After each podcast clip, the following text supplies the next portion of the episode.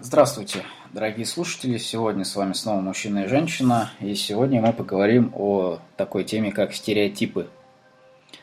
Ну, мы будем рассматривать их на конкретике, то есть возьмем конкретные мужские стереотипы и конкретные женские стереотипы. И в процессе их обсуждения обсудим, что такое стереотип вообще, откуда он появляется и так далее и тому подобное. И в конце вас ждет интересный вывод о том, что многие мужские стереотипы сейчас уже применимы к женщинам. И мы опять же обсудим, к чему это приведет, полезно ли это для женщин.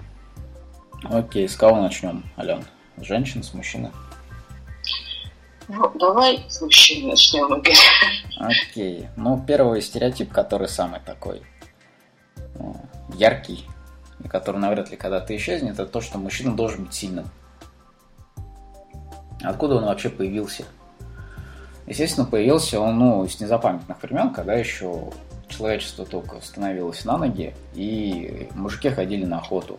То есть у всех мужиков тогда была развита мускулатура. Почему? Потому что они постоянно таскали огромные туши, они постоянно там бегали, перекладывали всякие тяжести. В общем, автоматизации вообще никакой не было. В общем, были все такие деревенские мужики, по-жесткому деревенские. Ну, те, кто еще застал деревенские времена, те знают, там, какие мужики в деревнях там хлюпиков нет. Естественно, что происходило со слабыми мужиками в то время? Ну, слабые мужики тогда умирали, потому что как бы на охоте не выживали, да? Ну, просто их там или грызли наши животные, или потом просто когда делили пищу, а пищи было мало, просто более сильные мужики их фигачили. Но на самом деле появление стереотипов, оно больше связано с мнением противоположного пола. То есть, на мой взгляд, мужские стереотипы больше формируют женщины, а женские стереотипы больше формируют мужчины. Почему, опять же, женщинам нужны именно сильные мужчины? Ну, тут, опять же, все очень просто. Опять же, из генетики все вылезает. То есть, э, безопасность, жизнедеятельность женщин всегда обеспечивали изначально. Ну, именно сильные мужчины, потому что мужики ходили на охоту, приносили пищу. То есть, этот э, стереотип, ну, он очень фундаментальный. Он идет, ну, где-то 4, 5, 6 тысяч лет назад он еще начал формироваться. И сейчас он как бы не теряет свои силы. В этом плане более интересно, почему начал терять свою силу стереотип о том, что женщина должна быть слабой. Это, естественно, связано с тем, что у нас появилась автоматизация, труд стал более простым, да, в плане физическом. Вот, и женщины стали, в принципе, выполнять социальную роль. То есть женщина сейчас также успешно может ходить на работу, зарабатывать денежку, и, в принципе, в связи с этим слабо ее назвать очень сложно, потому что она может обеспечивать свою жизнедеятельность. Следовательно, и зависимость женщин от мужчин стала намного меньше. И все это приводит к тому, что, опять же, а, женщины уже иногда говорят о том, что они должны быть сильными. Есть такое, Ален? Есть такое, и вот, да, ты сказал, что мужские стереотипы поощряют женское мнение, а вот здесь тогда вопрос, почему у женщин возник этот стереотип, что она должна быть сильной? Это как-то послевоенное время сказалось? Да нет, просто мужики почувствовали то, что можно расслабиться. Женщина ходит на работу, зарабатывает денежку. Не, ну а что плохого в том, что женщина сильная? Наконец-то можно самим расслабиться. То есть, по большому счету, здесь это произошло, потому что мужчины стали это поощрять. Угу. Все правильно. И какой же результат? Результат? Ну, результат мы увидим только в будущем. Давай посмотрим. Зачем прогнозировать? Или ты хочешь все-таки прогноз? Мне хочется, чтобы для понимания было. Ну, тогда давай с логической точки зрения рассмотрим. Как бы полы, они подстраиваются друг под друга. Чем сильнее женский пол становится, тем слабее становится мужской. Чем сильнее мужской становится, тем слабее женский становится.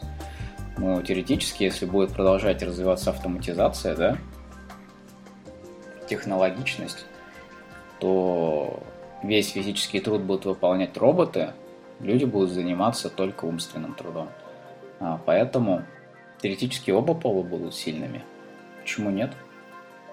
Просто в зависимости от ситуации тут будет, ну так скажем, будет сложно спорить только именно с генетическим. Потому что женщины больше предрасположены именно к заботе, к э, доброте, к принятию. Но женщины, они, в принципе, ко всем людям и к самим себе больше относятся как к детям, потому что у них генетическая программа за, ну, за детьми ухаживать. Все гормоны направлены на то, чтобы успешно выращивать потомство. Поэтому здесь мужики, как бы, они никогда не будут сильными. Здесь всегда сильные, сильными будут женщины. Но здесь фишка в том, что, конечно, чтобы выполнять свою роль, женщине нужно быть именно слабой. Потому что она как бы выпускает человека в жизненный путь, да, и дает ему силу. Вот, а для того, чтобы сделать это, женщина как раз должна больше не, не тащить или подавлять, да, а подталкивать. Поэтому женщине в любом случае будет выгодно оставаться в семейной жизни слабой. Ага. Ну, а в социальной жизни, мне кажется, уже без разницы. Потому что, в принципе, любой человек может выполнять работу умственную. Но в социальной жизни, даже в социальной жизни, я считаю, это мое мнение, что женщине все-таки нужно, если и работать, то только ради удовольствия. Потому что в любом случае дома она, получается, опустошается, наполняя всех mm-hmm. окружающих домочадцев.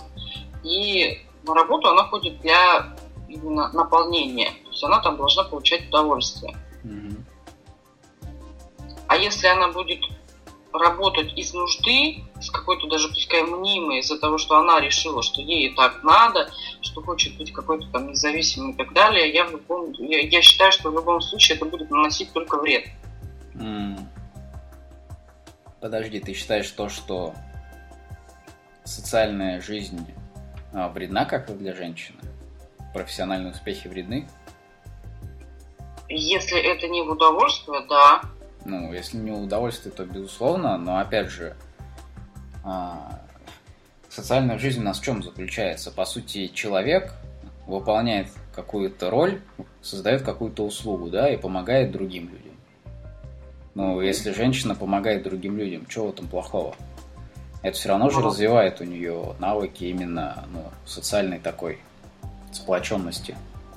Если она этого не хочет, это ничего у нее не вызывает, я тебе уверяю. Ну, тут не И это, это, это очень сильно уничтожает женщину изнутри, потому что она заставляет себя туда ходить. Если мужчина может это делать, и для него это нормально, то для женщины это очень ненормально. Потому что, приходя домой, она уже уставшая. Она, в принципе, с утра только подумав о том, что ей надо идти на работу – туда, куда она не хочет идти, ей уже плохо становится по состоянию. Естественно, если она там весь день провела, она пришла домой как Мегера, естественно, она ни на кого не наполнит, а только еще всех выпьет. И поэтому я вот в этом не вижу пользы никакой. Если у тебя какая-то другая точка зрения, ну-ка расскажи. У меня тут больше вопрос. Ты думаешь, у мужиков по-другому? Мужики прям в припрыжку каждое утро встают на работу? Нет. Я считаю, что мужчина просто в состоянии сходить и ставить себя на работу, а прийти домой, дома расслабиться. Но для того, чтобы он пришел домой и дома расслабился, и там ему это все возместили, все его энергозатраты на работе, там должна быть наполненная женщина. Ну, я тут немного не соглашусь потому что те мужчины, которые могут расслабиться дома, это те мужчины, которые отдают себя на работе.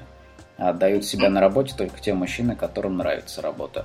Те, те мужики, которые заставляют себя ходить на работу и выполнять нелюбимые функции, они приходят домой и также пьют кровь у своих близких. Ну, тут больше, конечно, не кровь получается, бухают они, причем по-жесткому. Ну да, из-за неудовлетворенности жизнью. Правильно. Ну, то есть, по сути, получается, тогда всем нужно заниматься только тем, что нравится. Согласен. нужно формировать новый стереотип. Потому что, по сути, стереотип то, что надо работать, он существует тоже сейчас. И откуда он, кстати, повелся? Он повелся как раз, опять же, тоже там из 18-19 веков, когда вся работа была сложная и физическая. Но кроме работы быть там царем и королем, да, и быть в свите – Дальше там было две основные прослойки населения. Это военные и крестьяне. И тем и другим было очень сложно, потому что военные и крестьяне были в крайне подчиненном рабском состоянии. А, и, естественно, с этого времени повелось то, что работа и не волк, и неудовольствие, и вообще очень противная штука. И сейчас дети рождаются, их с детства так и натаскивают, то, что жизнь очень сложная штука, в ней надо много трудиться, и ты от этого труда получаешь мало. Кто так натаскивает? Те самые военные крестьяне, которые сами всю свою жизнь провели а, в рабовладельческом труде. Хотя ничего им не мешает встать, сказать просто, отказаться работать, сказать то, что мы просто не будем больше выполнять эту работу. Но это то же самое, то, что у меня всегда с концлагерями поражало, когда там а, тысячи, тысячи, тысячи людей, да, работают на сотни людей, которые их охраняют. Ну, пускай эти сотни людей с автоматами. Ну и что, объединитесь, и вы спокойно перекроете эту соточку. Нет, все люди тупо по программе вперед, чтобы выжить. Почему? Потому что все в первую очередь думают о себе. Мало кто думает именно о возможности сотрудничества и взаимодействия с ближайшим. Мало кто кому доверяет. В связи с этим рождается вот эта вот жесткая индивидуализация. Нам сейчас говорят то, что у нас мир очень индивидуализирован, да? На самом деле люди мало представляют, насколько индивидуальность была сильнее еще сто лет назад. Сейчас как раз очень активное движение в сторону коммуникации сотрудничества идет. Люди стараются понимать друг друга. Вот, раньше этого вообще не было. И люди из-за этого просто жили очень-очень скудно и, умер... и умирали штабелями. Потому что ни... никто за друг друга постоять не хотел, боялся сам умереть. Из-за этого умирали все и миллионами. Индивидуализация на самом деле к очень страшным последствиям приводит. Но это мы опять же, возвращаться к эволюции, да, виды, которые живут именно племенами, группами большими, да, у них э, уровень выживаемости, потенциал выжива... выживаемости намного выше, чем у видов, которые живут вообще единолично или маленькими семьями. Почему? Потому что взаимоподдержка сильнее. Вот, и здесь на самом деле вот эта вот ущербная психология раба, да, которая вот с этой крестьянской и военной а, профессии идет, которая была очень-очень популярна еще сто лет назад, она до сих пор существует у предков этих людей, передается из рода в род, то, что жизнь очень сложная штука. И стереотип еще так существует. Но сейчас вот, да, последние там лет 20, ну, в мире, наверное, лет 50, по сути, с развитием интернета, с развитием взаимосвязи, потому что интернет очень сильно сближает людей. Вот, этот стереотип потихонечку начинает разрушаться. Ну и, в принципе, как видите, стереотип, что это вообще такое? Стереотип – это именно совокупность прошлого опыта, да? Заложенное в конкретное словосочетание. То есть стереотип, он отражает то, как люди жили, ну, сто лет назад примерно. Но опять же, если вы хотите жить здесь сейчас, то вам необходимо жить вне стереотипов. Потому что самые прогрессивные люди, они формируют новые стереотипы, которые будут актуальны, опять же, через 50-100 лет. И как бы вам выбирать, где жить. Или вы будете жить в прошлом, по тем стереотипам, которые сейчас существуют, или вы, или вы будете стараться жить именно в настоящем, формировать будущее. То есть формировать новые стереотипы. Потому что стереотип это простая штука, это просто аккумулированный опыт прошлых поколений, завернутый в конкретные слова. Если вы будете так жить, вы точно выживете и вы проживете свою жизнь на том уровне, на котором жили ваши предки. Но опять же, вы упускаете возможность жить на полную катушку именно сейчас, использовать те возможности, которые существуют, существуют в нынешнем мире. Потому что мир развивается постоянно. Мир меняется каждый год. Каждый год появляются какие-то возможности так же как бизнес. А новые ниши на бизнесе появляются каждый месяц, каждый год. Почему? Потому что люди меняются. А, мир состоит из людей. Когда меняются люди, когда меняются их потребности, меняется сам мир. Если подстраиваться все время под эти изменения, то вы будете ну, на гребне жизни, так скажем.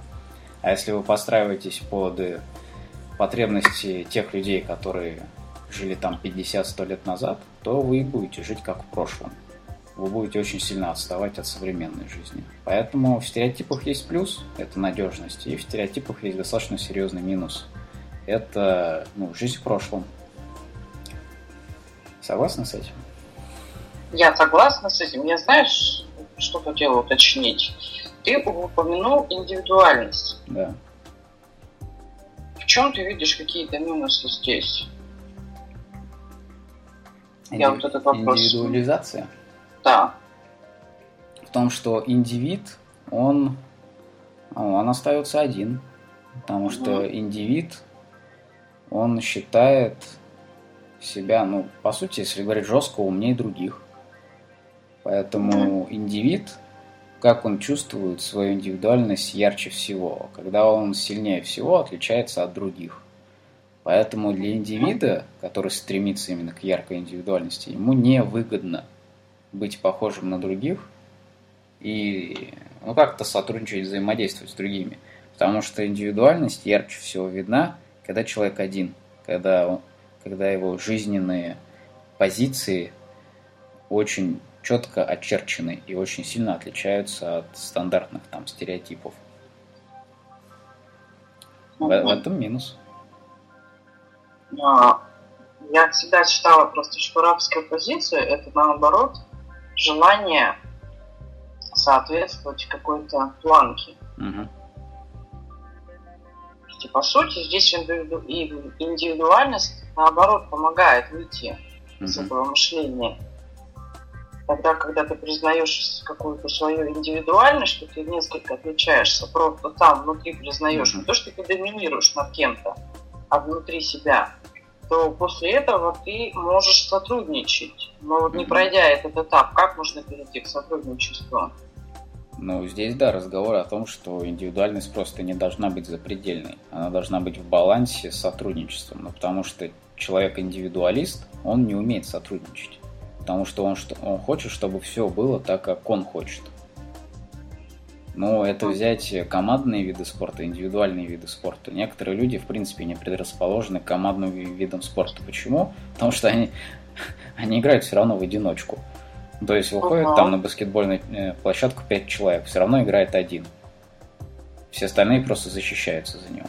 И, грубо говоря, все тихо друг друга ненавидят. Угу. И по сути сейчас мы наблюдаем ту самую картину в другую крайность. То есть если раньше все стремились там, один за всех, какое-то общество ничем не отличалось, и все желали соответствовать какой-то серой массе, то сейчас крайность другая совершенно. Да? Каждый перетягивает дело на себя и не хочет никаким образом сотрудничать друг с другом. Ну, мы не совсем достигли эту крайность, она еще впереди. Вот. А еще впереди тоже. Да, мы сейчас как раз где-то более-менее в балансе находимся, ну, потому что находимся мы в крайностях в плане индивидуализма и сотрудничества или в балансе, это можно видеть прекрасно на уровне производства. Вот, потому что, ну, возьмем опять же пример на спортивной команде, да, баскетбольной. Вот. А в чем фишка сотрудничества? Именно сбалансированного с индивидуальностью, потому что когда на площадку выходит пять человек, каждый из них выполняет какую-то работу. Каждый является специалистом в каком-то деле, да? Кто-то mm-hmm. хорошо бросает трехочковый, кто-то под кольцо проходит, кто-то подбирает, кто-то защищается. Ну, а один парень просто мячик водит. Вот. И все прекрасно. Все друг друга дополняют. Все взаимосвязаны и взаимозависимы. Просто, опять же, может быть такой человек, который очень высокого уровня таланта, да, поэтому он все делает лучше, чем остальные он тогда в любом случае будет тянуть одеяло на себя. Но опять же, если этот человек будет умнее и все-таки придет к балансу между индивидуальностью и сотрудничеством, он поможет другим людям подтянуться, научит их чему-то и все равно будет делегировать. Потому что люди, которые не делегируют, они ничего не добиваются. Потому что энергетические запасы человека, они ограничены. Поэтому он может там три, три четвертых матча вытянуть на себе, да, а потом у него просто силы закончатся, его сомнут. Вот. А когда есть делегирование, когда есть распределение энергии по разным людям, то все друг друга поддерживают, и структура становится намного более сильной, стабильной и надежной. И при этом качество не теряется, потому что специалист по каждому виду деятельности, он все равно присутствует. И просто пять человек делают из себя вместе, ну, намного более совершенное существо, так скажем, команду. Да. Ну тут, тут маленько не ту тематику затронули, мы сейчас тут можем углубиться просто. Ну, это тоже некоторое разрушение стереотипа, потому что сейчас, да, стереотип индивидуальности, он очень быстро развивается, да, Просто те люди, которые занимаются производством, они к нему никогда не перейдут, потому что все, кто на практике сталкивается с необходимостью сотрудничества, да, они очень доходчиво понимают то, что индивидуальность ни к чему хорошему не приходит, не приводит. Индивидуально сейчас развивается вот именно на тех уровнях, ну, на предках крестьян, так скажем, да, люди, которые сейчас там менеджерами работают. Вот, у них очень сейчас яркая потребность показать свою индивидуальность, проявить ее. Почему? Потому что их предки были очень серыми. И они из-за этого как бы комплексуют очень сильно. Поэтому, ну, следовательно, они же тогда тоже были серыми там в детстве, в подростковом возрасте. И вот, и родился комплекс. И в любом случае они видели каких-то ярких людей, им тоже захотелось быть яркими. И развивается вот эта вот индивидуальность. Угу. По сути, я думаю, это достаточно быстро пройдет, потому что все-таки сейчас сложно выжить достаточно именно с позиции насилия, потому что есть все-таки более разумные люди, которые объединяют более ресурсные усилия, получается. Да, то есть... И выживать будут, получается, как бы, ну, более усовершенствованное сознание – индивидуальность, она сейчас будет очень быстро отмирать сама по себе, причем как бы это будет нормальный естественный отбор. Тот, кто будет выскакивать, очень быстро будет уходить. А, верхи, которые сейчас рулят, да, они угу. просто уже две крайности прошли. Угу. То есть да. у них э, были предки, которые были в очень плохих условиях, когда нужно было работать по жесткому, да, и у них были предки, которые занимали какие-то хорошие должности там. Губернаторы какие-то, чиновники, свита какая-то или так далее. Или предприниматели. В общем, уже такие раскры... раскрывшиеся люди. Вот. Они просто уже рождались у тех родителей, которые передавали им опыт уже такой комбинированный. И у них просто mm-hmm. очень сбалансированное понимание того, где нужно проявлять свою индивидуальность, а где нужно сотрудничать. А вот у людей, которые предки крестьян, военных и так далее, у них большая проблема, потому что у них крайность индивидуальности еще не изучена. Ну, а то, что не изучено, то всегда притягивает. Запретный плод и так далее. Uh-huh. Вот. Поэтому все равно, да, там ближайшие лет 50-100 будет достаточно низкий уровень труда на уровне менеджеров, будет постоянное кидалово, воровство, откаты и так далее. Вот. А, почему? Потому что люди вот будут именно индивидуализироваться. Потому что надо изучить эту крайность. Когда все люди изучат эту крайность, тогда уже будет полноценный баланс. Но поэтому совет тем, кто там ищет работу и так далее, да, ищите работу в тех коллективах, где уже немного понтов, так скажем. Где уже какая-то одна цель и общая команда. Да. То есть там, где то есть там, где есть понты, там есть а, индивидуализация очень жесткая. А там, где есть индивидуализация, там а, в общем, отношения между людьми не очень крепкие. Я сейчас, смотри-ка, я вот только сейчас задумалась над этим вопросом, да, почему все-таки меня на моей работе, которая мне не особо нравилась, очень сильно держал коллектив. Угу я вот сейчас понимаю, что это просто желание работать в той команде, которая устраивает тебя. Угу. Что там как бы минимум интриг и всего прочего. Ну, отлично. Ну, давай, расскажи нам уже про какой-нибудь женский стереотип стандарт. Хорошо. Женский стереотип, и возьмем такой стереотип, как надо создать семью. Особенно надо создать семью к определенному возрасту а, вот этот стереотип очень много вносит негативных последствий в жизнь, ну, то есть как негативных последствий, люди получают не тот результат, который они хотели бы. Тогда, когда женщина именно подвластна этому стереотипу, который, получается, замещает ее естественное желание, ее естественные потребности. Mm-hmm. То есть, когда мотивируется надо создать семью, создает эту семью с первым попавшимся мужчиной или с более-менее подходящим мужчиной, абсолютно не разбираясь в себе, абсолютно не разбираясь в своих желаниях, то от этого проигрывают все участники семьи. То есть и мужчина, и женщина, и, соответственно, будущие дети. Ну и, как правило, в любом случае, если выбор сделан не на каких-то фундаментально важных вещах, семья все равно в итоге разваливается. Вопрос только во времени. То есть могут быть какие-то жилищные вопросы, которые будут удерживать семью, могут быть дети, которые будут снова такие ответственных людей удерживать рядом друг с другом, но каких-то гармоничных отношений, а соответственно и какого-то нового качественного опыта для детей создано не будет.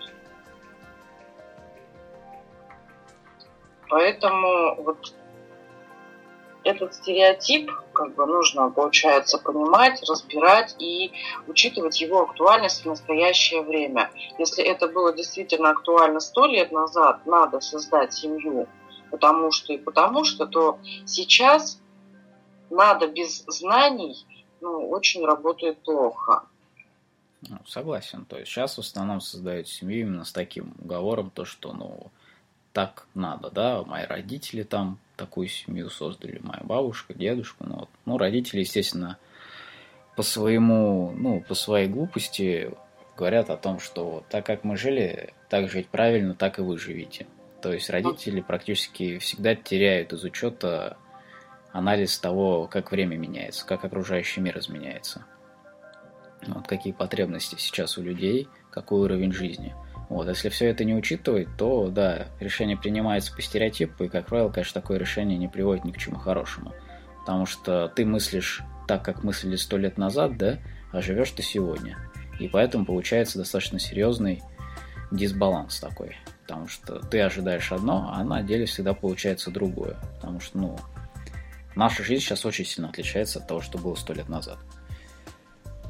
Да, и какие вот важные фундаментальные мы уже озвучивали в одном подкасте. Поэтому если вы еще находитесь только в поиске или задумываетесь о том, что вам уже 25, а вы еще не замужем, то вот все-таки есть рекомендация такая, прослушать этот подкаст для того, чтобы узнать, как правильно и верно угу. выбрать и создать гармоничные отношения. Да, но это был подкаст про любовь, да? Да. Угу. Окей, ну давай тогда к следующему а, стереотипу перейдем, именно мужскому. Это то, что... Ну, я выделил у мужчин два основных стереотипа. Это надо быть сильным. Почему сейчас это еще раз не работает? Ну, потому что сейчас уже надо, конечно, в большей степени быть умным. Потому что сила, она давала результаты, когда мы были еще на очень низких уровнях развития. Ну, хотя у нас, конечно, рывок произошел в последние там 50, 60, 70 лет, да, в связи с тем, что компьютеры появились и очень сильно облегчили наш труд. А до этого, чтобы выживать, действительно нужно было достаточно много силы. Но с компьютерами, в принципе, силы уже не так много нужно. Уже нужно лучше разбираться именно в компьютерах, да, в автоматизации. Потому что мужчина, который умеет автоматизировать быт, он намного эффективнее, чем мужчина, который делает сам все по быту. Мужчина, который там может автоматизировать постройку дома, он построит дом намного быстрее, чем мужчина, который сам будет строить дом. То есть будущее в любом случае за автоматизацией. А автоматизацией у нас занимаются ну, те, кто, мужики, которые работают с компьютерами, да, ну, то есть сфера IT. Поэтому, конечно же, в будущем будут рулить именно айтишники. Но это сейчас уже, в принципе, мир, который очень сильно отличается, да, это такой немного параллельный мир. То есть те люди, которые не в IT, они, конечно, айтишников с большим трудом понимают. Но, в принципе, вот этот вот мир IT, ну, это реально, это мир будущего во многом. Ну, будем, конечно, надеяться, то, что они не такими задротами будут в будущем, айтишники. Но то, что практически любой мужик должен будет обладать знаниями в плане автоматизации компьютеров и так далее, это факт. Ну, а для этого уже мозги какие-то нужны. Но по сути сейчас мы видим ту картину, что за счет как раз тех, кого не видно, совершаются вот основные великие достижения. Ну, да. Видим тому тех, которые как раз амбициозные, сильные, какие-то целенаправленные, более энергичные, активные, а за них делают всю основную работу как раз вот эти самые умы. Угу, все правильно. Просто хотела внести вот уточнение – что ты, вот говоря сильно, ты имеешь в виду физическую силу. Да, именно так. Потому что, знаешь, почему такой вопрос задают, когда тренинги какие-то женские провожу, работаем там иногда с выбором партнера, и там очень часто говорят сильный. И в это, покла... в это понятие вкладывают все, что угодно. Я поэтому вношу это уточнение, что это как раз о физической силе. Да. Потому что женщины привержены все-таки какой-то абстракции, сильно это все. В это, в это понятие вложено все. И умный, и смелый, и там, уверенный, и все-все-все.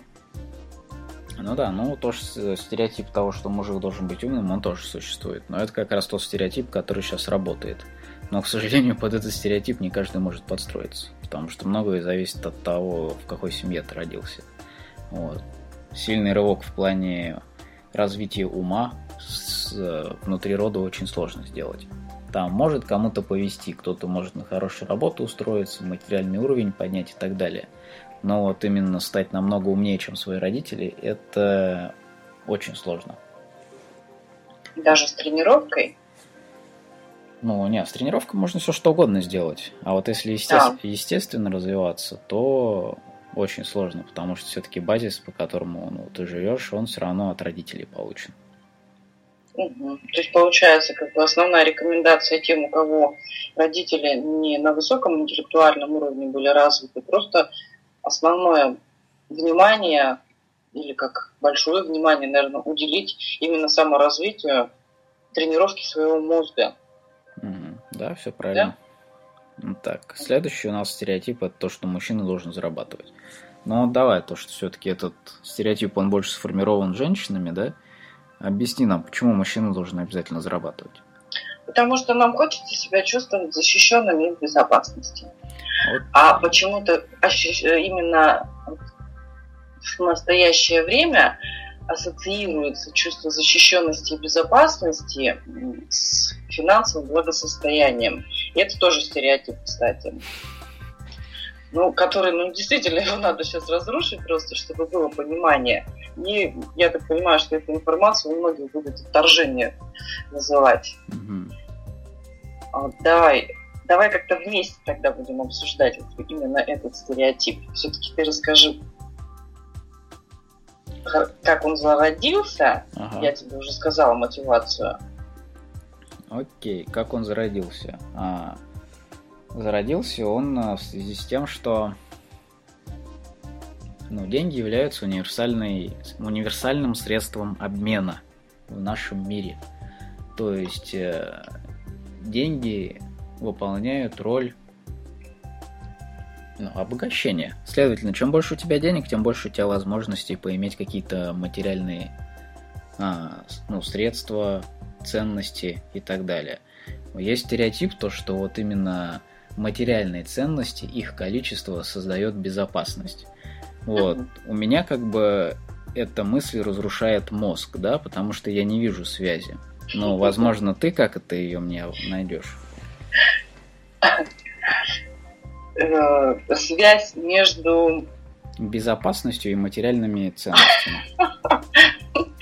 Слушай, ну почему хомячки себе натаскивают очень много? Потому что они про запас, понимаешь? Uh-huh. Поэтому у женщины, так как она хранительница очага, а, у нее есть такой же примерно синдром хомячка. То есть мужчине, в принципе, ему достаточно ну, ходить, там зарабатывать, принес мамонта, все, он свою обязанность выполнил. Нашел пещеру, он свою обязанность выполнил. А женщина это стратег, понимаешь, ты же в тыл возвращаешься. А там должно быть все ровно. А для того, чтобы там было все ровно, женщина должна подумать, как разделать этого мамонта, как его сохранить, как сделать эту пещеру уютной, теплой, светлой и так далее.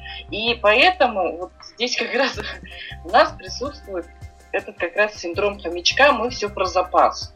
Поэтому есть иллюзия того, что от бабушек она в основном досталась, даже не от матерей, а скорее от бабушек, потому что все равно все видели их, вот эти закрома, дефициты, сложное такое время. И именно поэтому вот это сложное время воспитало именно в женщине острые чувства дефицита. Угу. Отсюда появилось желание иметь все много и вот в каких-то неограниченных количествах. То есть, если это будет много и неограничено, создается чувство, что ой, ну тут вот 50 лет прям проживем. То есть есть просто иллюзия того, что это когда-то закончится. Угу. Потому что раньше с этим были проблемы. Логично. И поэтому мужчина, который имеет достаток, сразу вызывает какое-то доверие, понимаешь? Mm-hmm увидел, все хорошо, машина, квартира. При этом, причем, женщина не всегда даже задает вопрос, в кредите это у него, не в кредите, это банки, у соседа взял, сам заработал. И очень часто бывает же бизнес рушится, то есть человек вот в настоящее время, допустим, там имеет какие-то финансовые затруднения, но до этого он был там миллионером. Соответственно, через полгода он все это воссоздаст. Вот здесь женщины очень недальновидные. А подсознательно они дальновидные в чем? Чтобы было много запасов. Вот. Ну да, это вот, вот, вот связь. История примерно про то же, то, что всем хочется жить в Америке, но при этом мало кто задумывается, что в Америке самый большой долг, да? Да, ну, и самый большой процент ожирения, неправильного питания, там, да, и очень есть, много э, минусов, в принципе. Вроде бы жизнь-то красивая, но в кредит. Она красивая, да, но показана именно как? Показана с плюсов. Вот Россию показывают всегда с минусов, а Америку показывают, потому что там у них они очень любят свою страну. Они живут, в принципе, там все в иллюзии большой. Ну, ну, это, в принципе, же похоже именно на такого чувака, который на понтах весь, да? При, приезжает на красивом Мерседесе, выходит в красивом костюме, девочки вокруг, шампусик самый дорогой, и все, и в клубешник так и проходит медленным вальяжным ходом. То есть, ну, США примерно такую, такую, так именно себя позиционирует в нынешнем мире. Тут, конечно, ну, что? Угу. Но у них получается очень сильное вот это вот национальное какое-то да. объединение, и это болезненная вообще страна. То есть, если мы сейчас разбираем у нас индивидуальность какую-то, да, что как бы, ну, человек один имеет стереотип, mm а у них вот есть такой такое создание, как страна США, и она имеет большую иллюзию. Угу. Ну, в чем именно эта иллюзия заключается? Ну, вот как раз в ее экономике. А, в ее экономике?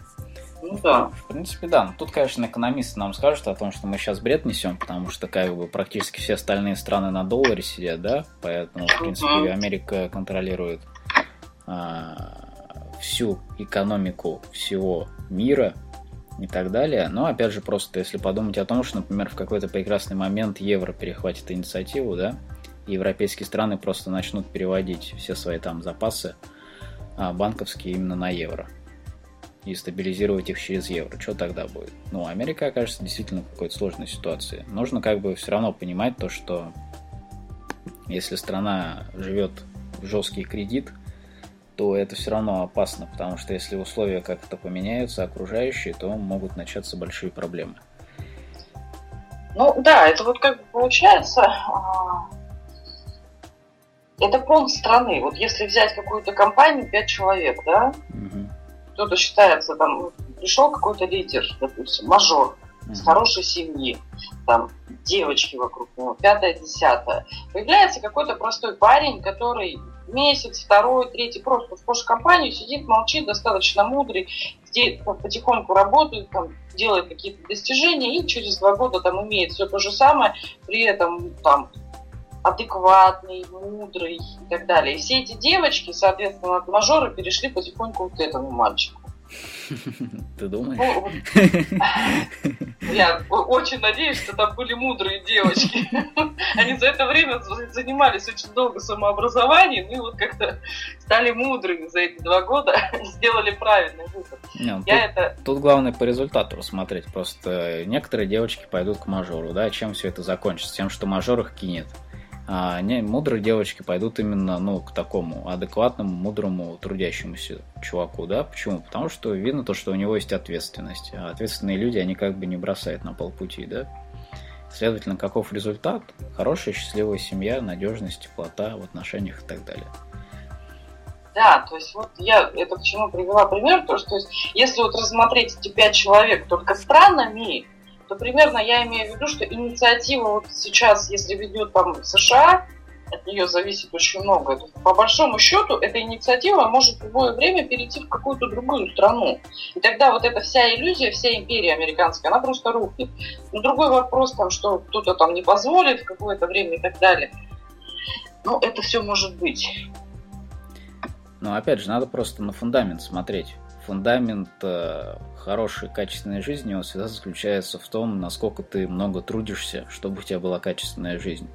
Угу. Поэтому, собственно, будущее, естественно, за теми странами, которые сейчас трудятся. Американцы очень много трудились там, начиная вот с 1700-х годов, да, когда они только строились. Почему? Потому что там вообще ничего не было. Им просто нужно было отстраивать свою страну с нуля. Поэтому, по сути, они были самыми трудолюбивыми, потому что у них просто жизнь такая была. Сейчас кто у нас больше всего трудится? Восточные страны с хорошей дисциплиной. Корейцы, японцы и, естественно, наши любимые друзья китайцы. И, естественно, будущее мира абсолютно точно за ними. А отдельному человеку нужно четко понимать, то, что он будет жить хорошо в любой стране, в любой цивилизованной стране, где uh-huh. есть хотя бы на минимальном уровне судебная, а, ну, судебная организация, суд. Вот. В любой стране, где есть суд, а, человек может хорошо жить, хорошо работая. Чем больше трудишься, тем больше получаешь. И даже сейчас, естественно, люди, начав плеваться насчет нашего суда, у нас еще суд более-менее на самом деле. Потому что если вы съездите в Африку или в арабские страны, которые не очень цивилизованные, вот там вы действительно офигеете. Да, и вот как раз вот этот пример, что Америка трудилась раньше, да, снова таки возьмем, вернемся к этим мальчикам, потому что все-таки допустим, девочкам на маленьком примере им гораздо проще рассматривать, uh-huh. чем в глобальных странах.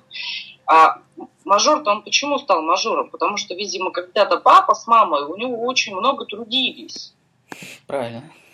Они дотрудились, как бы, ему это все дали, а мажор это, естественно, не ценит, потому что ему это досталось все легко и просто. Ну и, соответственно, мера ответственности минимальная. То же самое, что в Америке происходит. То есть то поколение, которое заложило это все, и взять вот это поколение, которое сейчас находится, они как бы маленько это все, все труды эти обесценили. Да, все правильно. Так, ну и... Тогда приходим уже к грамотному э, выводу по поводу стереотипа мужик должен зарабатывать, да? Опять да. же, просто рассмотрим его с женской позиции, потому что для женщин этот стереотип более важен, он как более актуален. Потому что мужики, по сути, на самом деле, зарабатывают только ради того, чтобы потом красивую девчонку себе отхватить. Вот. А, получается то, что если ну, там, женщина видит богатого мужика, который хорошо зарабатывает, она действительно может с ним как бы начать жить, начать строить семью, да, но ее в любом случае могут ждать некоторые неприятные а, открытия. Потому что вопрос не в том, сколько у него денег, а в том, как он их заработал, да? Трудился и как, он. Как он не распоряжается, еще очень важно. Но это взаимосвязано. А, ну да. Хорошо. Как он трудился, так он и будет, правильно, да. То есть, если он просто там э, левачит по жесткому на откатах живет, да, то деньги будут просто тратиться там на шубы, на какие-то непонятные понты, роликсы и так далее. Если человек трудом зарабатывает, то деньги будут расходоваться очень грамотно и эффективно. То есть э, с развитием ценности, да, с развитием капитала. Ну, там под процент он их положит или просто будет, опять же, вкладывать их э, в те дела, где тоже будет процент на них. И таким образом богатство будет развиваться. То есть не будет такой уж прям запредельно шиковой жизни, да, но богатство, как неудивительно, будет постоянно все больше и больше и больше, потому что мужик своим трудом зарабатывает, следовательно, как бы мозги у него работают, и, следовательно, он разбирается в том, что происходит вокруг. Вот, а мужик, который просто, да, или там от родителей у него досталось, или он просто поливачил очень удачно, Сейчас все хорошо, а уже через пару лет все может стать очень плохо. Почему? Потому что как деньги пришли, так они уходят. Угу. Поэтому да. здесь нужно формировать новый стереотип. Это мужик должен трудиться честно, трудолюбиво, на мой взгляд. Уметь зарабатывать деньги экологичным способом. Ну, красиво, по-психологически сказала. МВПшники сейчас тебя аплодируют. Ну, я же, я же женщина, мне же хочется уши свои порадовать. Да, поэтому да. девушки, ищите мужиков, которые трудятся. Даже если у них самооценка немного убита, и они сейчас мало зарабатывают, да, если вы себя будете вести как мудрые женщины и накачаете их, то они добьются больших успехов. Да, то есть тут как бы вот на первых этапах снова таки смотрите всегда тогда, когда вы знакомитесь, узнаете человека, кого вы собственно говоря, с кем вы имеете дело. Машина, квартира, это все замечательно, но смотрите источник этого благосостояния, разберитесь. Все здорово, если там ему подарили машину, яхту и так далее, но подумайте, если он не умеет. То есть тут нужно смотреть по больше по поступкам, по желаниям, по намерению, что он собирается дальше делать. Все правильно. И откуда все-таки действительно у него пришли деньги, потому что ну, деньги можно заработать всякими разными способами. Да, потому что источник денег это всегда труд, это какая-то услуга. Нужно понимать, какие услуги создает мужчина. Если он создает услуги откатов и обманов, ну, нужно как бы понимать то, что это может ну, да. закончиться в любой момент. То есть, как бы тут надо признаться себе, сможете ли вы спокойно жить, если будете знать, что вот этот трехэтажный коттедж, в котором вы находитесь с прекрасным видом на море, просто на наркотрафике сделан. Как, как вам это нравится? И как, бы, как вы будете детям потом говорить, и как вообще спать будете спокойно через какое-то время? Все вот эти красивые, очень быстрые деньги, ну, конечно, сейчас уже мало этого, но тем не менее присутствует еще. Не, ну, главное, что вы будете делать, когда этого наркобарона пристрелят и источник э, денег он просто закончится. Ну, это да, это один момент, а второй момент, я все-таки считаю, что это конфликт внутренний очень жесткий вызывает. Ну, я просто думаю о том, что те женщины, которые, в принципе, на такие вещи соглашаются, у них особо конфликтов нет. Да, ну да. Поэтому я стараюсь их напугать. Хорошо, хорошая стратегия, согласна. В общем, думайте, думайте, не живите одними эмоциями. Так, ну и что, к моему стереотипу? Да, переходим? давай, следующий женский. Угу. Ага, стереотип. Замужество решает все проблемы. Очень хороший стереотип. И очень многие дамы, женщины, девушки надеются на то, что живут с иллюзией. Выйдя замуж, все их вопросы решатся в миг найдется этот добрый Д'Артаньян, который войдет в их жизнь, и все, им больше никогда ни о чем не нужно будет думать. Вот откуда, помогай, Игорь, у тебя хорошо с причиной получается. Откуда вообще возник такой стереотип? Я, потому что он мне не знаком его. Он возник, опять же, из, из тех же самых средневековья, еще раньше, когда просто женщина в одиночку не могла выживать. Следовательно, во-первых, нужно было как можно раньше создать семью, да, и во-вторых, как бы замужество действительно воспринималось как решение практически всех проблем. Почему? Потому что мужчина приносил пищу. Вот и все, вот и вся причина. То есть, милые дамы, сейчас нам очень тонко Игорь намекнул, что по сути ментально мы не очень отошли от средневекового племени. Ну да и живем по тому же самому стереотипу, что замужество решит все проблемы. Здесь нужно разобраться, во-первых, какие проблемы у вас есть, и есть ли у вас вообще проблемы, либо вы просто привыкли так думать, или специально себе создаете для того, чтобы у вас был мотив выйти замуж. Возможно, здесь причины совершенно скрыты другие один момент. Второй момент, подумайте о том, если вы сейчас несчастливы, какого человека вы можете к себе привлечь, и с каким человеком вы можете вообще найти общий язык на данном этапе. То есть я так думаю, что примерно такого же, чтобы вы понимали друг друга. Вы будете друг другу жаловаться на какие-то очень вещи там негативные, и вам будет от этого хорошо. Что в итоге вы получите? Давай я задам более такой прямолинейный вопрос. Давай.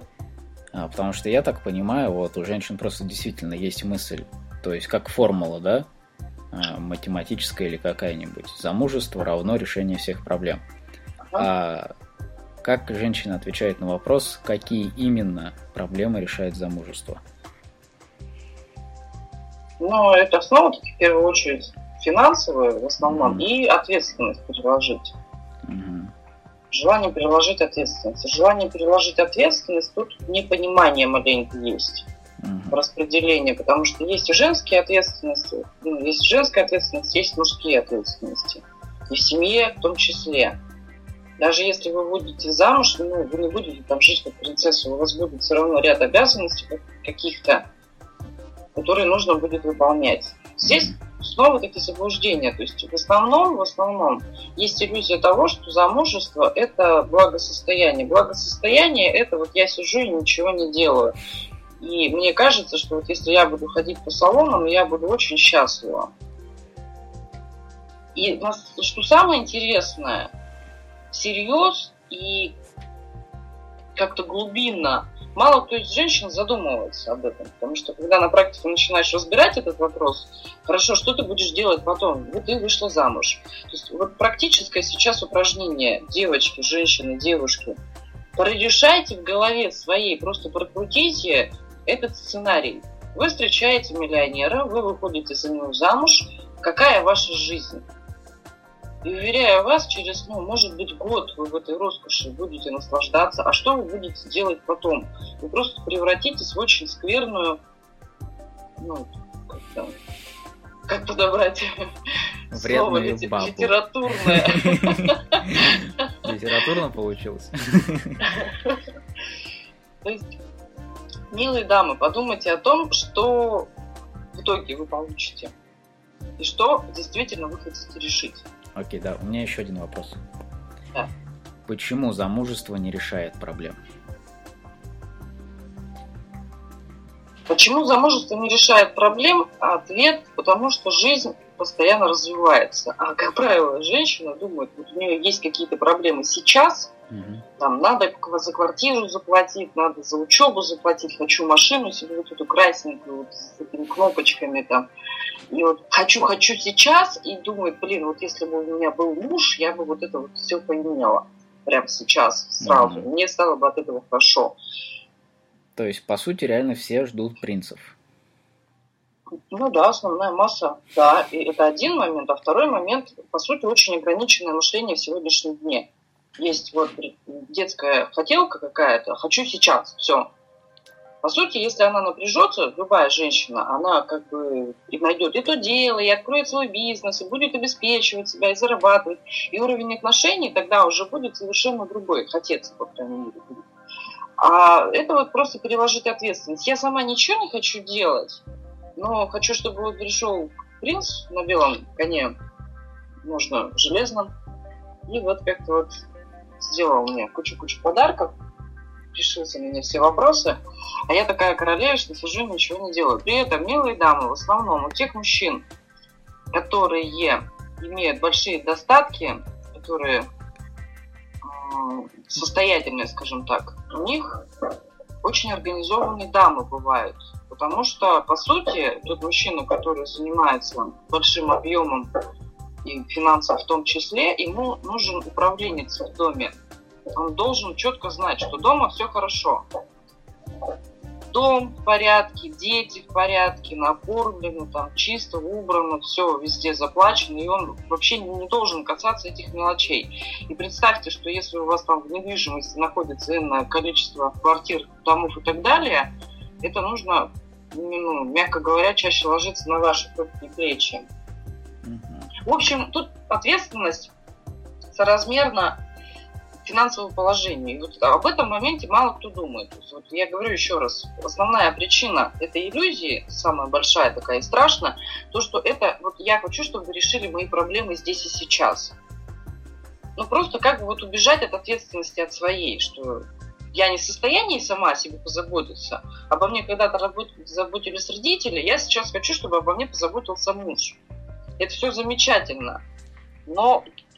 Ну, мне кажется, здесь суть, да? Женщины, которые пользуются этим стереотипом, они на самом деле в муже ищут нового родителя. Да. Абсолютно ну, верно. Да. Окей, а скажи мне, принц сейчас это тот человек, который вот именно хороший достаток имеет, я правильно понимаю? О, принц это вообще несуществующее такое создание. Которым все грезят, которого никто не видел никогда, который наделен сверхвозможностями. Это некий супермен. Ну, я хотел красиво вступить, развеять стереотипы о принцах, да, объяснить то, что их не существует, а ты сама все сделала. Ну, ну поддержи меня еще вот как-то более ну, как... разумной точки зрения. Я ну. это более эмоционально донесла сейчас. Как я понимаю, женщины все-таки сейчас больше рассматривают именно принцами мужиков, которые имеют достаток, да? То есть за счет денег они могут решать проблемы. Тогда действительно не надо ничего делать, можно сидеть как королевна и все такое. Ну, мне угу. кажется, основной сейчас элемент принцовости это деньги. Вот. Тогда, да, вот немного жесткой правды, не знаю, уложусь в 5 минут или нет. Принцев, естественно, не бывает. Почему? Объясняю на пальцах. Потому что мужчины, которые имеют много денег, делятся на два основных вида.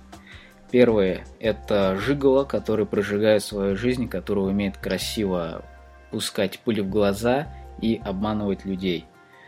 А второе – это очень организованные мужики, которые просто помешаны на своей эффективности и которые каждое свое действие рассматривают с точки зрения результата. Окей, и, и тот, и другой может рассматриваться как принц, потому что и те, и другие тоже любят понтануться, да, красиво одеться, купить красивую машину и так далее. Просто у Жигала это получается с особым изяществом, и как бы женщине вообще очень сложно устоять. У организованного мужчины это получается так немного, знаешь, скованно, а, но очень уверенно так. Он, он несет себя вот именно как такой очень серьезный такой сгусток энергии, который вроде бы спокойный, да, но может взорваться в любой момент. Я можно вставочку да. сделаю просто для понимания. То есть, как бы, вот Жигало – это тот, который медленно, красиво идет, останавливает, задерживает взгляд, может улыбаться, может флиртовать и так далее. Тот, кто вот второй тип мужчин, это тоже так же он может быть красиво одет, у него могут быть какие-то какая-то атрибутика там и так далее, но он более уже такой сильный, властный, куда-то несется, что-то решает, и по нему сразу чувствуется надежность. Да, такой сдержанный, но чувствуется сдерживаемая именно активность. В любой момент такое ощущение, что он может взорваться и просто, грубо говоря, понестись куда-то. Вот. А что будет, если вы дождетесь принца Жигала? Это будет несколько месяцев, максимум пару лет красивой жизни. Он будет давать вам огромные суммы денег, вы будете их тратить, он будет вам давать новые огромные суммы денег. Но в конце концов вы ему ну, надоедите. Потому что жигало отличается тем, что они не держатся долгих связей. Они абсолютно нестабильны.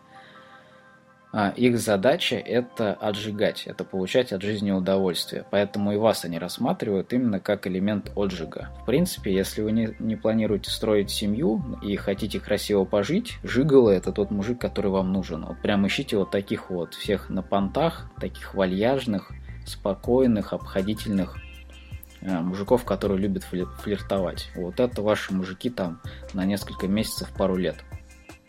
Но семью, естественно, с ними нельзя строить, потому что они не строят семьи.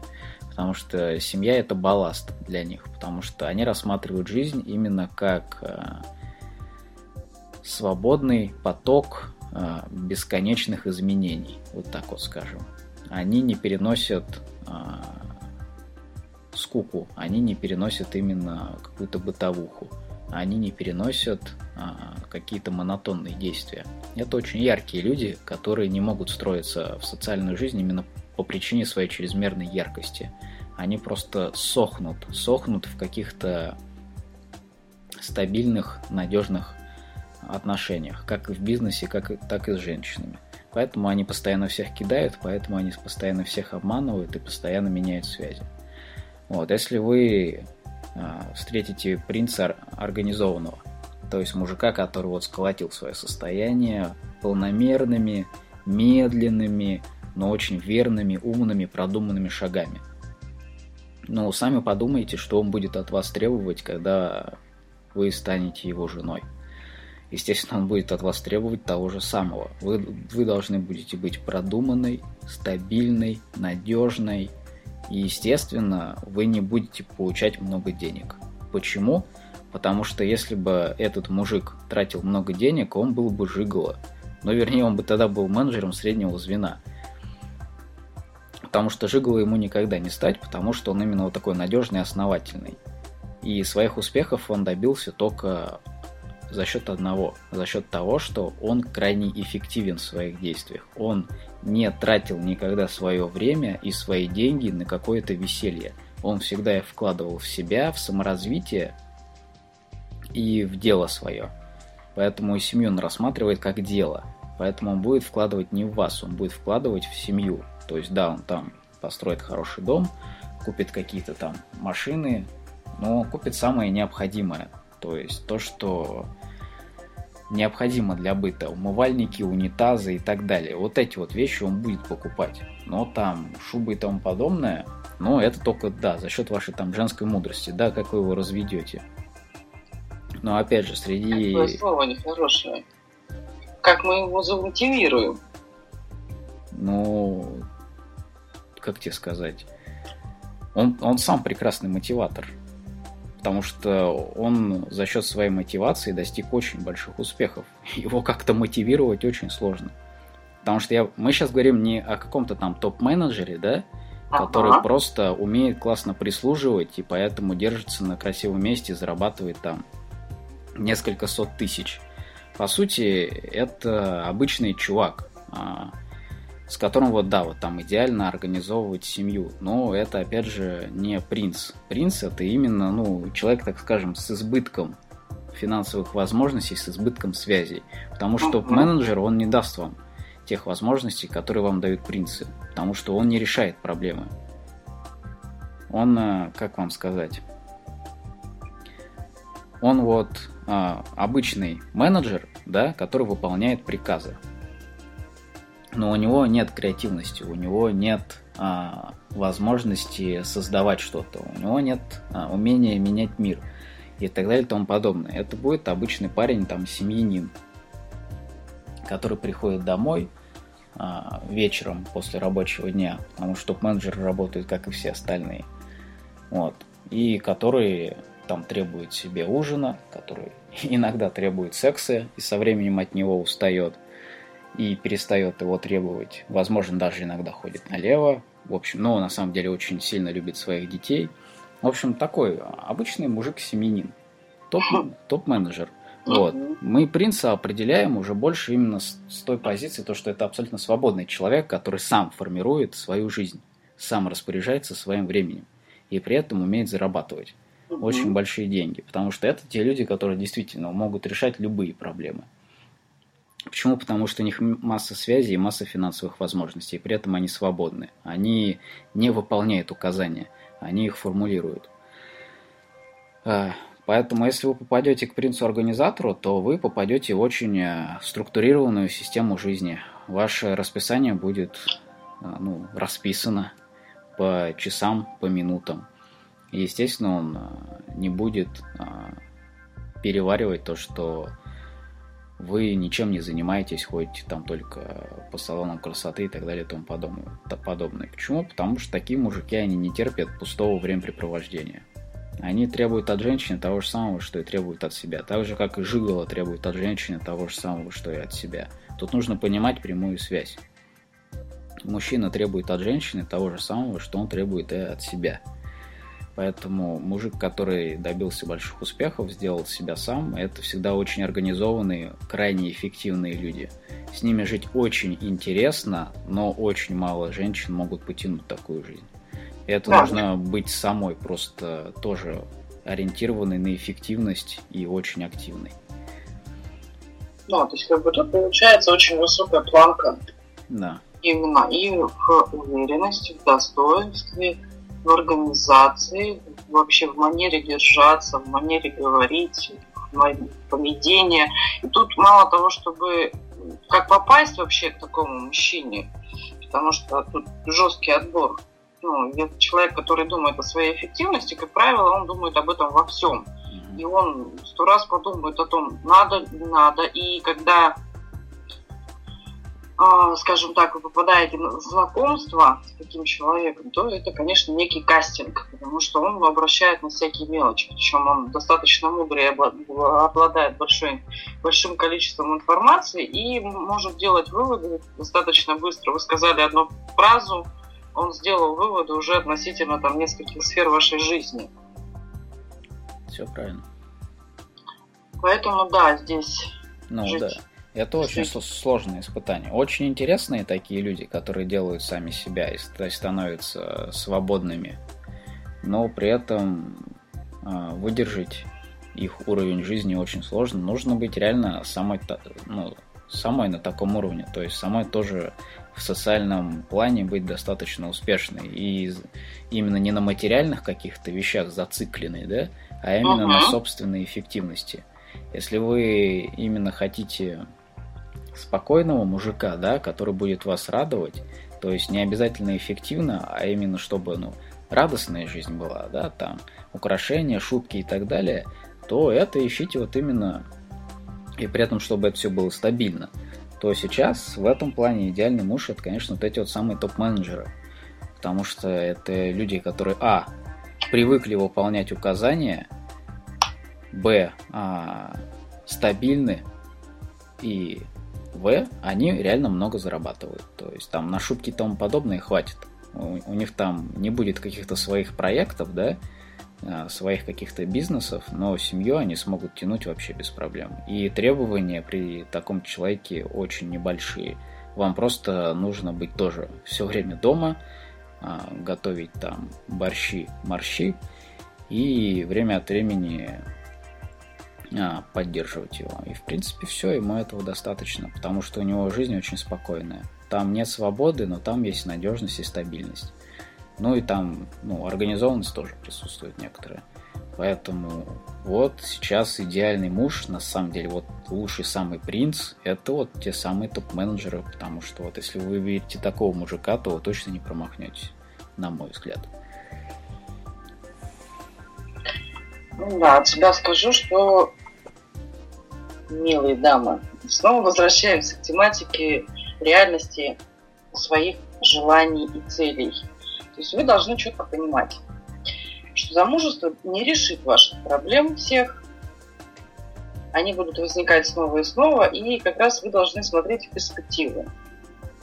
Как вы хотите жить, где вы хотите жить, какой уровень дохода, какому мужчине вы соответствуете сейчас, что вам нужно изменить себе, себе, чтобы соответствовать тому мужчине, с которым вы хотите жить, который, по вашему мнению, способен там обеспечивать вас.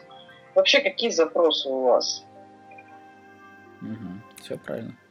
И не нужно вот все-таки как бы действительно хотеть там каких-то звезд с неба, если вы не соответствуете этим звездам. Меру ответственности нужно всегда учитывать. То есть элементарно богатстве, то есть вот этот финансовый поток, это просто колоссальная мера ответственности.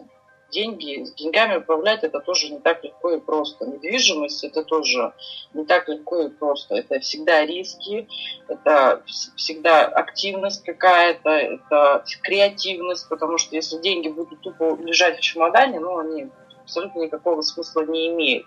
То есть это нужно будет движение в потоке, следить за информацией, за новой, за новостями, за курсами, за биржами и так далее и тому подобное.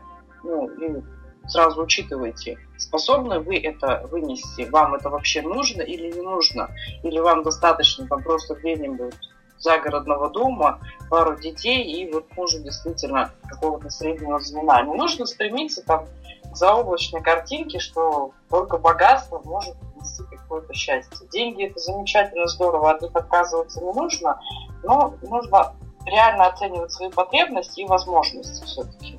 Угу. Все правильно. Ну да, то есть здесь нужно перестраиваться именно со стереотипа то, что мужик обязательно должен быть богатым, да, потому что мужик должен быть надежным. Это для женщин на самом деле намного важнее. Надежным, э, ну, каждый, каждый как бы вкладывает свое понятие в это слово, но фундамент этого понятия в том, что организованный, а, каждый день примерно похож на прошлый день, а, зарплата стабильная, без задержек. В общем, такой спокойный, милый мужичок, который сделает вашу жизнь спокойной. Мне кажется, именно это же многим женщинам нужно. Поэтому не нужно гнаться за богатством, потому что нужно четко понимать то, что там, где богатство, там огромная активность. Угу. Вот. Поэтому, если вы хотите просто именно реально спокойную жизнь, в которой вам будет спокойно, вам нужен менее активный мужик. То есть это там менеджер среднего звена, обычный или топ-менеджер. Да, то есть тут как раз есть та, та, та стабильность, которую вот часто мечтают женщины. Ходит, получает, все как бы нормировано, размерено, есть определенный режим, есть вообще определенность в будущем. Тогда, когда вы живете с мужем, который является предпринимателем, это всегда риски, это всегда вот какая-то такая активность, динамичность и развитие. То есть вроде бы все по нарастающей, но могут быть всякие ситуации. И вы должны быть готовы к этой ситуации. То есть и пережить, и поддержать, и, если нужно, помочь там как-то. все правильно. Смотри, Алена, у меня, короче, интересная мысль появилась в процессе нашего uh-huh. обсуждения. Я что-то так подумал, вот нам было рассматривать мужские стереотипы намного интереснее с женской позиции. Угу. Я, что-то, Я тоже заметил. Да, подумал о том, что а какой стереотип интересно посмотреть с мужской точки зрения. И я что-то не нашел такого стереотипа вообще. И у меня появилась мысль, а кто, собственно, придумывает все эти стереотипы? Да, да, да, да. Я почему тебе задала вопрос, да, вот на первом самом ты сказал, что есть такой стереотип, надо быть сильным. И ты говоришь, этот стереотип создан женщинами. У меня сразу возник вопрос. Если я, допустим, ну, вот если ну, берем унисекс, что, в принципе, сейчас есть стереотипы для женщины, я должна быть сильной, да? У меня возник вопрос. Если для мужчины это создала женщина, то для женщины автоматически мужчина. Потом я подумала, ну абсурд. Полнейший абсурд. То есть, по сути, это создала тоже женщина. И по сути, вот эти все, все, что мы разбирали, у меня так тоже промелькивает почему-то. Я прям даже записалась. Думаю, интересно, кто формирует для женщин тогда. И по сути получается, это снова-таки наша, наверное, безопасность. Правильно, все оттуда идет, да. То есть женщины в поиске своей безопасности просто штампуют стереотипы просто пачками. Да. Здесь получается камень преткновения опять в наш огород, милые дамы. Ну да, потому что я так подумал, а мужикам-то на, на самом деле стереотипы не интересны. Мужикам жить интересно здесь сейчас. Поэтому да. мы не заморачиваемся. А для женщин очень важно будущее. Ну, потому что дети, потому что безопасность. И, следовательно, все эти стереотипы рождаются из-за того, чтобы сделать будущее более безопасным я бы даже сказала, более простым, чтобы времени... Ну, мы, видимо, еще и экономисты в глубине души. Mm-hmm. Почему? Потому что если есть стереотип, значит, ну, как бы будущему поколению проще делать выбор. Mm-hmm. Ну, как, как ты считаешь вообще, как бы, женщины вообще правильным делом занимаются? Ты знаешь, я вот думала об этом, и а, по сути, смотри, вот если... Нет, тут просто дозировку надо знать. По сути, допустим, вот стереотип же тоже не подходи к краю скалы, потому что упадешь. Это же тоже стереотип. Ну, да. Я так предполагаю, что его тоже женщина создала, когда там, ее ребенок или там, ее мужчина куда-то ломанутся. Угу. И это полезный стереотип, согласись. Ну да. А, ну вот как бы с какими-то вот душевными качествами, с качествами личности. Тут, видимо, мы где-то переборщили. Но я все-таки думаю, что цели у нас все равно были благие. Я нашла нам оправдание именно в упрощении, чтобы нам заниматься больше детьми и мужчиной. Значит, мы решили так, что вот есть сильный мужчина, надо искать сильных мужчин. И сильный мужчина, почему? Мы даже, видишь, объяснение же было в свое время, что сильный мужчина может создать условия. Просто это не актуально стало. Просто нужно именно все стереотипы и убеждения актуализировать относительно настоящего времени. Что сейчас важно для женщин? Та же самая безопасность. Но какой мужчина может создать безопасность? Уверенный и умеющий принимать решения, который в любой ситуации, то есть неважно, есть у него что-то сейчас нету, встретил меня, будь любезен меня вот как-то обезопасить. Все, вверяю тебя в твои сильные руки и вот как-то вот занимайся значит, всеми делами. Мне не важно, там, что у тебя было в прошлом, ну и вот если хочешь быть со мной, то значит как-то будь соответственно. Не знаю, не знаю я, зачем мы создаем такие вещи. Но действительно, ответ пришел, что да, по сути, получается, это женщина делает. Делает из чувства безопасности. Ну Тоже. да, как я понимаю, это все-таки упрощение жизни, то есть женщинам действительно сложно ориентироваться именно в том, что происходит, да, успевать за потоком жизни.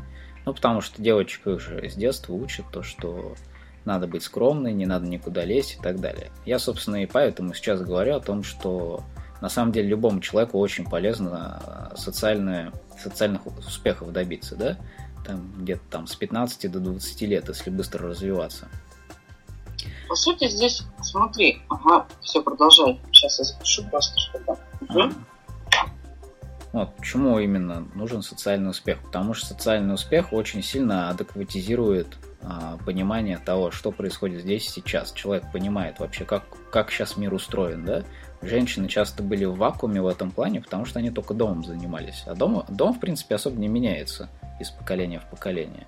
Жизнь же меняется постоянно. Поэтому, когда женщина оказывалась за дверями дома, она, конечно, очень сильно терялась, потому что у нее вообще нет никакого навыка взаимодействия. Вот. Сейчас это и уходит, потому что женщины очень активно влились в социальную жизнь. Вот. Часто они, так скажем, очень агрессивно влились, да, поэтому семья начинает страдать.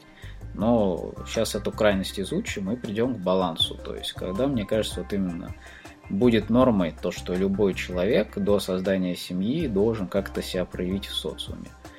Вот. Будем надеяться, то, что, опять же, развитие детей будет ускоряться, да, потому что там, общаясь с нынешним поколением, я, конечно, вижу то, что за счет э, развитой коммуникации, интернета и так далее, они очень сильно развиты уже к 14-15 годам. Если при этом давать им э, правильные навыки уже там лет 8-9, то они уже и к 11-12 будут зажигать по полной. То есть больше давать детям, они будут больше делать, больших успехов достигать. Ну, то есть, по сути, это уже будут не дети, это просто будут взрослые люди уже там лет в 14-15. То есть будем надеяться, то, что в будущем будет сдвиг детского возраста, да, и подросткового возраста. Вот. А социальные успехи, конечно, лучше всего именно на подростковый накладывать. Ну, то есть, когда половые гормоны выбрасываются, да, у человека же появляется большое желание проявить себя. И вот как раз на этом этапе нужно ловить человека и направлять его в нужное русло. То есть, чтобы он трудился, чтобы он делом доказывал свою состоятельность. И тогда люди уже будут к 20-25 годам конкретно понимать, кто из себя что представляет. И уже в это время можно организовывать какие-то семьи. Вот. Мое мнение такое. Да, здесь еще важный такой момент. Вот все-таки на этом этапе развития еще людям важно понять, осознать, понять вообще место денег во всей этой системе. Mm-hmm. Потому что здесь большие искажения идут вот с момента воспитания именно, что деньги каким-то образом две крайности занимают. То есть либо их полностью отрицают, либо наоборот идеализируют. Mm-hmm. Ну, что накладывает отпечаток именно на развитие и занимание социальной позиции. Согласен.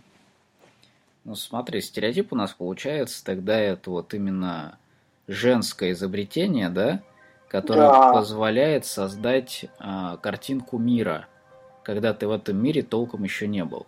То есть вот ты сидишь в комнате, да, и просто, например, открываешь книгу «Стереотипы», и угу. там написано, там первый стереотип, мужчина должен быть сильным. Там второй стереотип, мужчина должен зарабатывать. Третий стереотип, а, женщина там должна создать семью до 25 лет. Четвертый стереотип, э, замужество решает все проблемы. То есть вот да. те, те интересные истории, которые родители рассказывали девочке, вот они, собственно, и рождают стереотипы.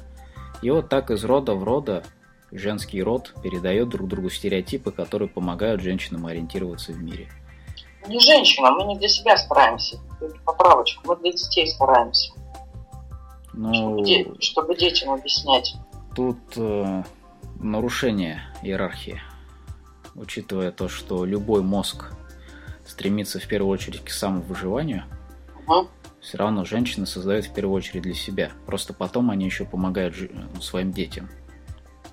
Потому что считаю, ну, как бы у них же информация сработала, да, они выжили, родили ребенка, все прекрасно, семья есть, значит, стереотипы работают. Значит, хлопаем в ладошки и рассказываем детям то, что так жить правильно. Ну да. Я имею в виду, да, у нас получается вот это вот озарение, я так предполагаю, что оно как раз вот приходит тогда, когда рождаются дети, угу. для того, чтобы передать. То есть, да, действительно, получается, я выжила, вот мой опыт позволил мне выжить, и поэтому я передаю этот опыт детям. И уже девочки объясняют, что там, сильный мужчина такой-то, слабый мужчина такой-то, выйти замуж надо во столько-то. Да, а девочка при этом растет в реально в стерильных условиях, да? Своего опыта она толком не набирает, потому что а. мама ее защищает, опять же, помогая ей. И, следовательно, девочка своего опыта не набирает, на что она тогда может ориентироваться? Правильно, только на стереотипы. Ну, так же, как и мальчик, в принципе. Мальчик тоже воспитывает маму в основном. Но у мальчика все-таки набор своего опыта достаточно конкретно идет. Потому что есть стереотип, то, что мальчик должен работать, должен быть социально успешен. Опыт же основной, он в социуме набирается. То есть человек получает информацию о том, как дела обстоят здесь сейчас, а, работая в социуме, да, просто там, ходя на работу в какую-то компанию или строя свою компанию, без разницы. Мы можем получить а, реальное понимание того, что происходит в мире, только выходя в этот мир – Угу. Следовательно, это вот именно социальная жизнь профессиональная. Угу. Вот, девочки как бы не так на это ориентированы, да, поэтому э, у них и больше стере, ну, стереотипы. И даже когда там, ну, на самом деле, ну, правда, ну, сейчас практически все женщины работают, но при этом приходишь э, в компанию, начинаешь общаться с женщиной, блин, стереотип на стереотипе. Ну, а с мужчинами не так ты считаешь? Ну, с мужчинами, в принципе, тоже. Конечно, это те женщины и мужчины, которые вот именно на средних уровнях, да, работают. Да, да. Вот, как только встречаешь женщину или мужчину, который уже чего-то добился в социальной жизни, он тебе четко раз, раскладывает, что в нынешнем мире необходимо, как нужно действовать, как в нем нужно выживать. Почему? Да. Потому что он достиг успеха только по одной причине, потому что он понял, как сейчас устроен мир. По сути, он и участвует в его строительстве. Угу. А понял за счет чего? Потому что подвергал сомнению как раз вот этим стереотипам. Да, тогда, то есть когда находил себя в смелости. Сразу возникает вопрос, а кто и когда это сказал? Угу. Кстати, мой вопрос в школе, я помню, меня за это преподаватели очень сильно не любили. Когда мне говорили, что это надо, я говорю, а кто сказал, что так надо? У меня дебаты были постоянные на эту тематику. То есть ты стереотипам еще в детстве сопротивлялась? Ой, жестко, жестко, жестко. Ну, как тебе это помогло по жизни? Конечно. Я брала все, что хотела. Любые планки, которые тебе ставил. Нет, на самом деле, конечно, вот как раз, наверное, а, скажем так, грамотное мамино воспитание, то, что она мне предоставила свободу, а предоставила она мне свободу, по сути, потому что не знала, как воспитывать девочек, потому что до меня были мальчики. Поэтому я была предоставлена себе и как-то набирала свой опыт. И тогда, когда мне дома не говорили, как должно быть, а я приходила, и мне кто-то там пытался говорить, вот так должно быть, я сразу говорила, как это, мне мама вообще ничего не говорила по этому поводу. То есть мне сразу, а кто это сказал? Что за такой за авторитет? Если у меня более есть важный авторитет, моя мама. Ну, получается, как бы вот так. Откуда у меня это взялось? Отрицание стереотипов любых. Причем любых правил абсолютно. Ну да, потому что изначально в тебя вкладывали информацию о том, что правил по сути не существует. Существует свобода твоих действий. Угу. Все правильно. А, ну, следовательно, те дети, которые получают эту информацию в детстве, они, собственно, от стереотипов и уходят. Вот. Ну, у меня тоже примерно та- такая же ситуация. Я просто еще конкретно доработал ее уже, когда сам активничать стал. Ну, потому что я видел то, что те стереотипы, которые меня учили родители, они просто не работают в нынешних условиях. Нет, у меня да, у меня стереотипы-то потом были все равно. Я, конечно, тоже столкнулась. Причем со многими уже потом во взрослой жизни. Да, а что мешает тем людям, которые тоже сталкиваются с реальностью и видят то, что стереотипы не работают, а что им мешает отказаться от них? А, ты знаешь, наверное, какая-то иллюзия сложности. Почему иллюзия? Мне кажется, реально сложно придумать вместо стереотипа какое-то свое отношение к миру. Ну как сложно? Ну ты считаешь проще прожить всю жизнь так? Или, ну, или проще все-таки потратить год, ну, там, пускай даже год возьмем грубо, если год будет человек плодотворно заниматься своей прошлой жизнью, он сделает через год из себя другого человека. Ну да, тут, безусловно. Тут, наверное, тогда получается кризис веры, да, то, что можно жить вообще по-другому. То есть очень большая вера в своих родителей, в то, что они говорят там последнюю истину и все такое. Ты знаешь, я все-таки это свожу к другой причине. Не желание брать ответственность, вот нежелание делать. Ну, вот именно согласен. это иллюзия сложности. Человеку проще думать, что, блин, мне вот так проще жить. Я ничего не буду делать, все живут, и я проживу.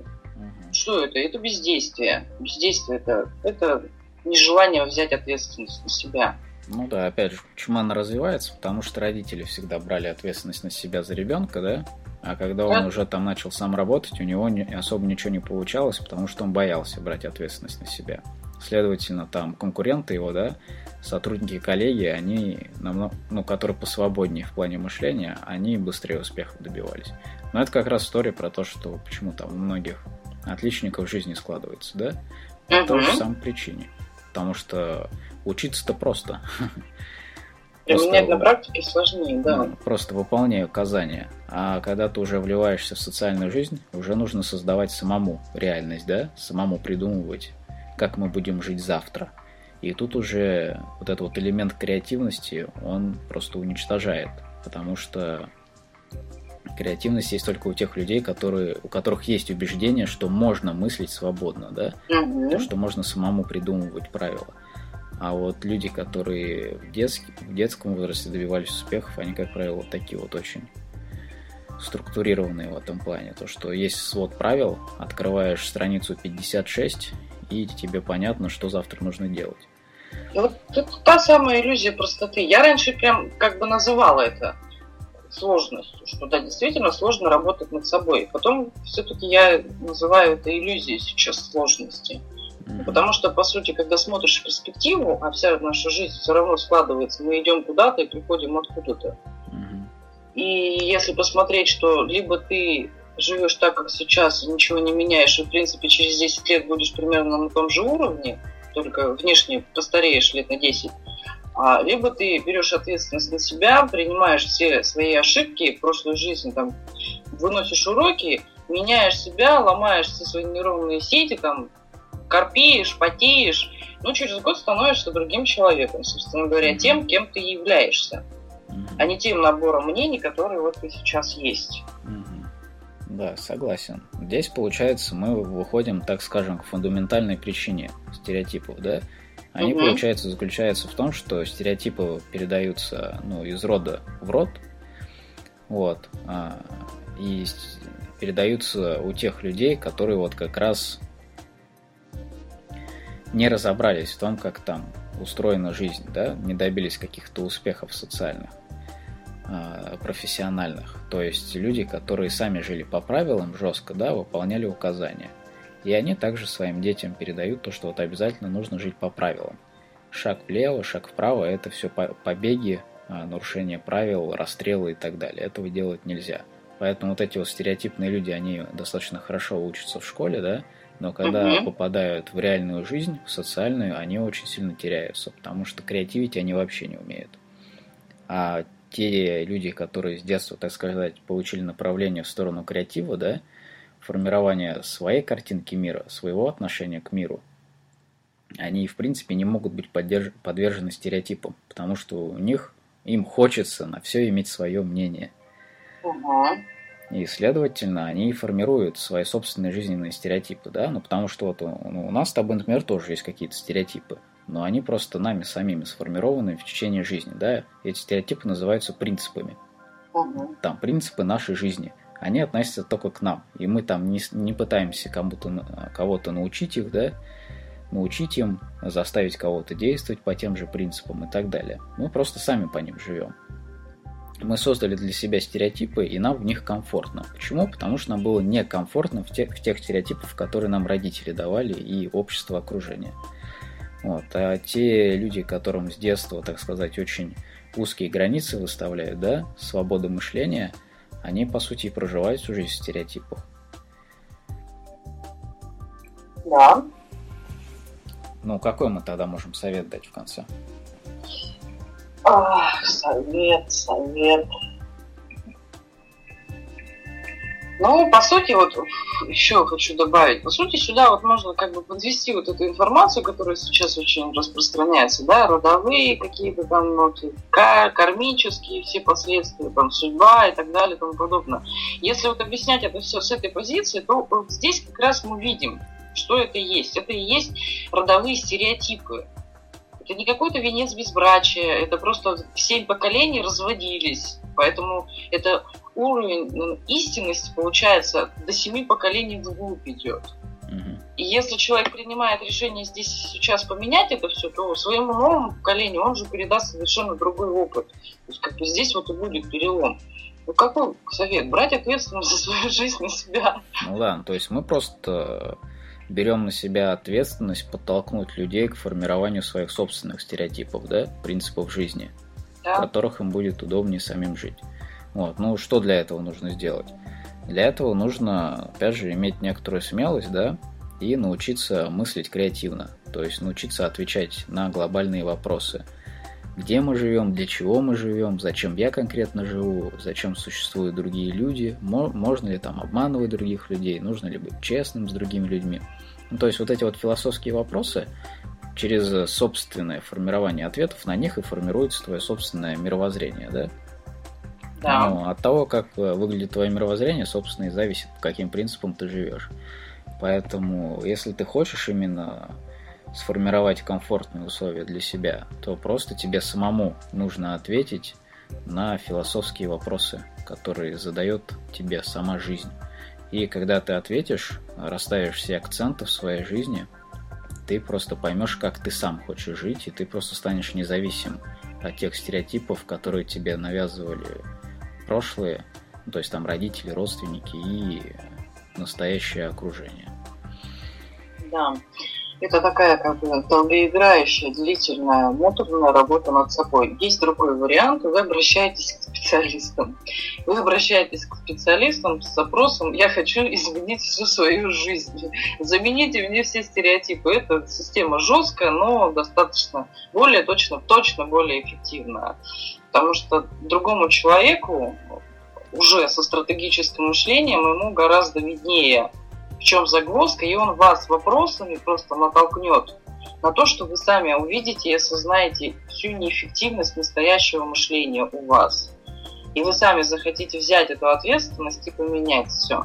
Просто сейчас у вас есть привычное мышление, то есть та зона комфорта, устоявшаяся, закоренелая, и самому ее менять действительно сложновато бывает потому что сложно себя замотивировать. Если вы привыкли спать до 10, очень сложно себя замотивировать, вставать в 6 утра и бегать 3 километра.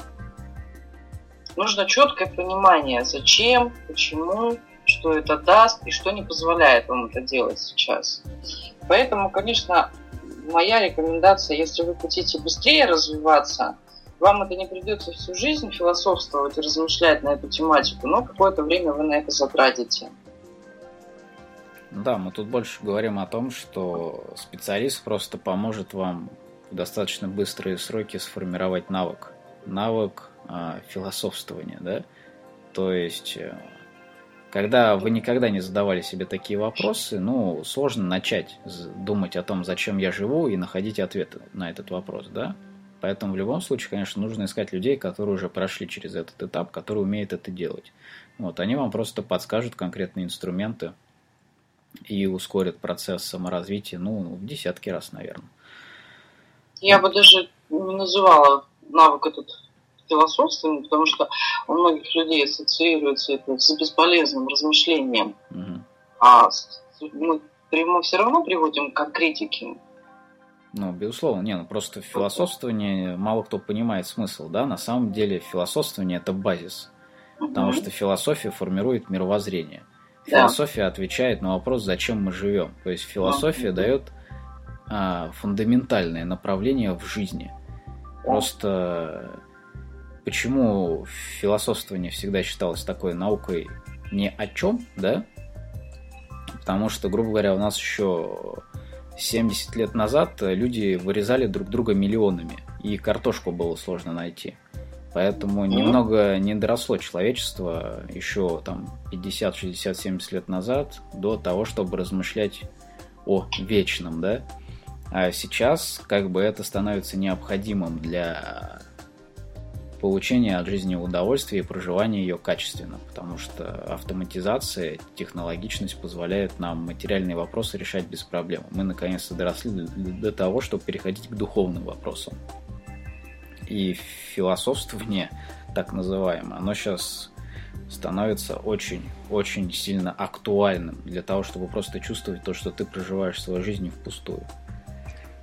Ну да, то есть по сути философия, получается, расширяет все наши границы восприятия и как раз ломает все эти стереотипы. Тогда, когда мы замечаем не только свое вот это убеждение, вложенное в нас родителями, там, бабушками, дедушками, а оглядываемся вокруг и смотрим, что люди живут, оказывается, по-другому. Да, это адекватизация картины мира, это встраивание в себя в мир, это понимание своего места в мире. И главное, это доведение до конкретики, да? То есть определение своего пути в жизни. Зачем я пришел, куда я иду, как мне идти лучше, эффективнее, быстрее, качественнее. Чтобы там своим детям передать уже более эффективные методы проживания жизни. Да. Ну окей, на этом интересном философском нашем маленьком трактате будем заканчивать, да? А, да, будем заканчивать. Окей, надеюсь, вы получили полезную информацию. Вот. Стереотипы, как вы видите, на них ушло немного времени, мы уже там больше в лирические отступления начали уходить. Почему? Ну, потому что стереотипы на самом деле это простая штука. Вот, стереотип простая штука, потому что они разрушаются, ну, очень быстро, потому что они не актуальны в нынешнее время, что и относительно быть сильным, что и относительно того, что деньги решают все, и относительно того, что замужество решает все.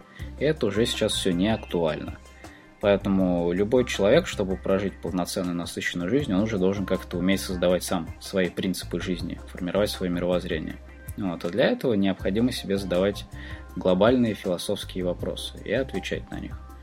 Вот. Если вам нужна в этом помощь, то обращайтесь, Игорь Неповинных, Алена Рябченко, ищите нас ВКонтакте. Вот, если справитесь сами, то вообще вам отдельный респект. Вот, а на этом мы прощаемся и желаем вам большой-большой удачи. Да, всего доброго и будьте успешны и счастливы.